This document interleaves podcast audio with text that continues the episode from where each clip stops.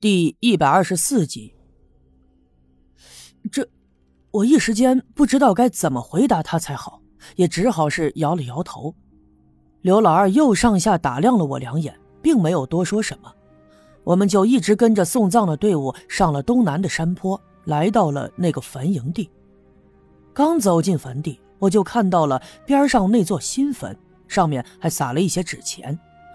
纸钱呢，被前几天下的雨水给浇过。所以显得特别的陈旧。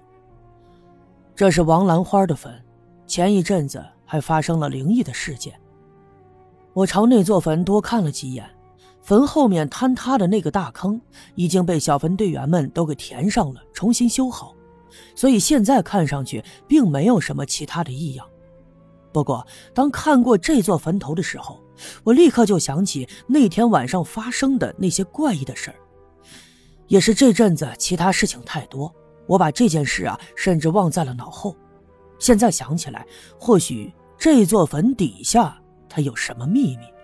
哼，不过呀，这毕竟是王兰花的坟，不论我怎么感兴趣，我也不能对他做什么打算。人都已经死了，就让他安静的躺在这里好了。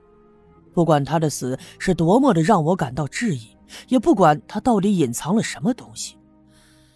就让他所经历的那一切，随着他的生命，就这样慢慢的消失算了吧。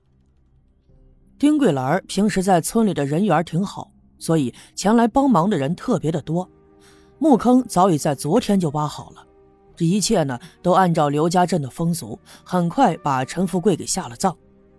人们又烧了一些纸钱，一些平日里跟他们家关系不错的人还掉了几滴眼泪。有些妇女呢，甚至还哭出了声音。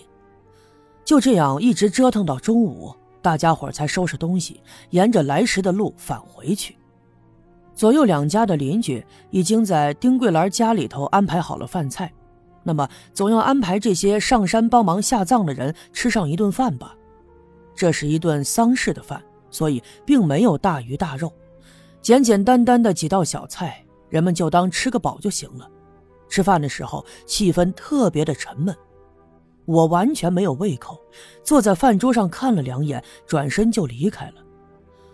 我站在大门口，靠在院墙上，抬头看着南面的天空。今天呀，天气晴朗，所以天空湛蓝湛蓝的，偶尔一阵风吹来，眼前这片杨树林发出了稀里哗啦的声响。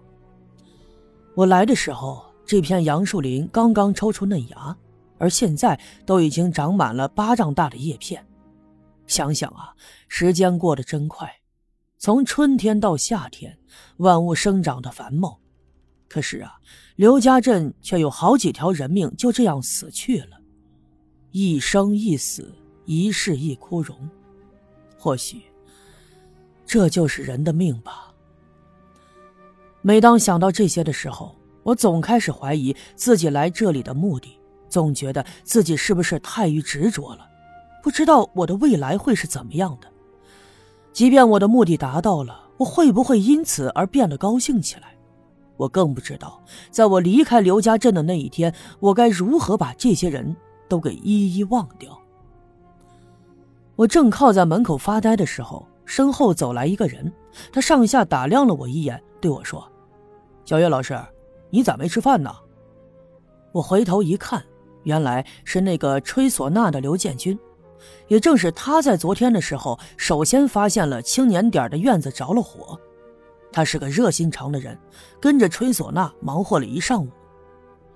我礼貌的冲他点了点头，哈，我不饿，不想吃。可是刘建军却上下打量着我的脸，皱着眉头问：“小叶老师，我看你这脸色不对呀。”你这额头咋那么黑啊？是不是哪不舒服？听他这么一说，我又不禁一愣，因为在上山之前，刘老二也跟我这么说过，当时我还并没有完全在意。可现在呢，刘建军都看得出来，想必我这脸色已经特别的不好了。于是我转身打算进屋子里找面镜子来照照看。屋里屋外都是人，有一些坐在桌子旁吃饭。有另外的一些在忙前忙后的跑着。听人们说，昨天晚上丁桂兰悲伤过度，曾几度哭得昏迷了过去，所以啊，现在状态特别的不好，就留在了一个妇女家里头休养着。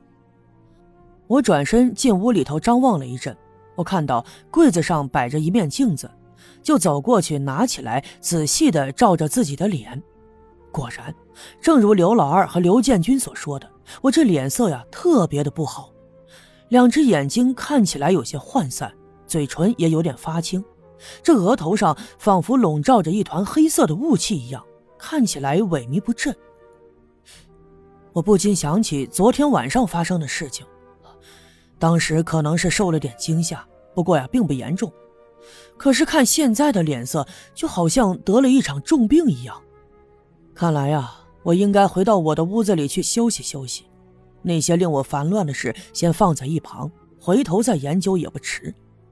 可是，当我把镜子放回柜子上的一瞬间，我突然看到镜子里人影一闪，好像有一个我熟悉的身影一晃而过。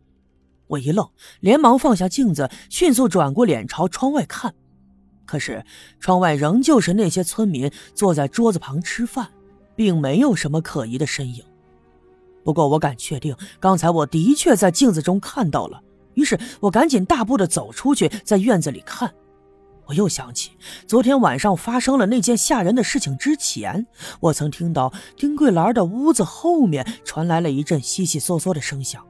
那么现在是白天，到处都特别的明亮，所以我没什么好害怕的，就迈步从他家房子西面的胡同走了过去，来到了后面的园子。整个刘家镇家家户户院子的格局大体上都差不多，一般都喜欢在院子后面栽上一棵果树。那么丁桂兰家他也不例外，他们家的这棵树年头不多，树干也不粗。不过奇怪的是，树上的叶子都已经发蔫了，就好像缺水干旱了一样。不过这两天没少下雨，地面也很湿润，想必这棵树是得了什么病了吧？我在院子里东张西望了一阵，当然什么都没有发现。我想，可能刚才是自己看错了。既然自己的脸色这么不好，身体还有些虚弱，也未免是有些恍惚。我便摇了摇头，暗地里叹了口气，转身就回到了院子里。我刚打算回到村部去，却被刘老二伸手拦住。他把我拉到一旁，对我说：“走走走，小叶兄弟，跟我到我家，让我娘去给你看看。你这脸色呀，越来越不好了，这别是招惹了什么不干净的东西。”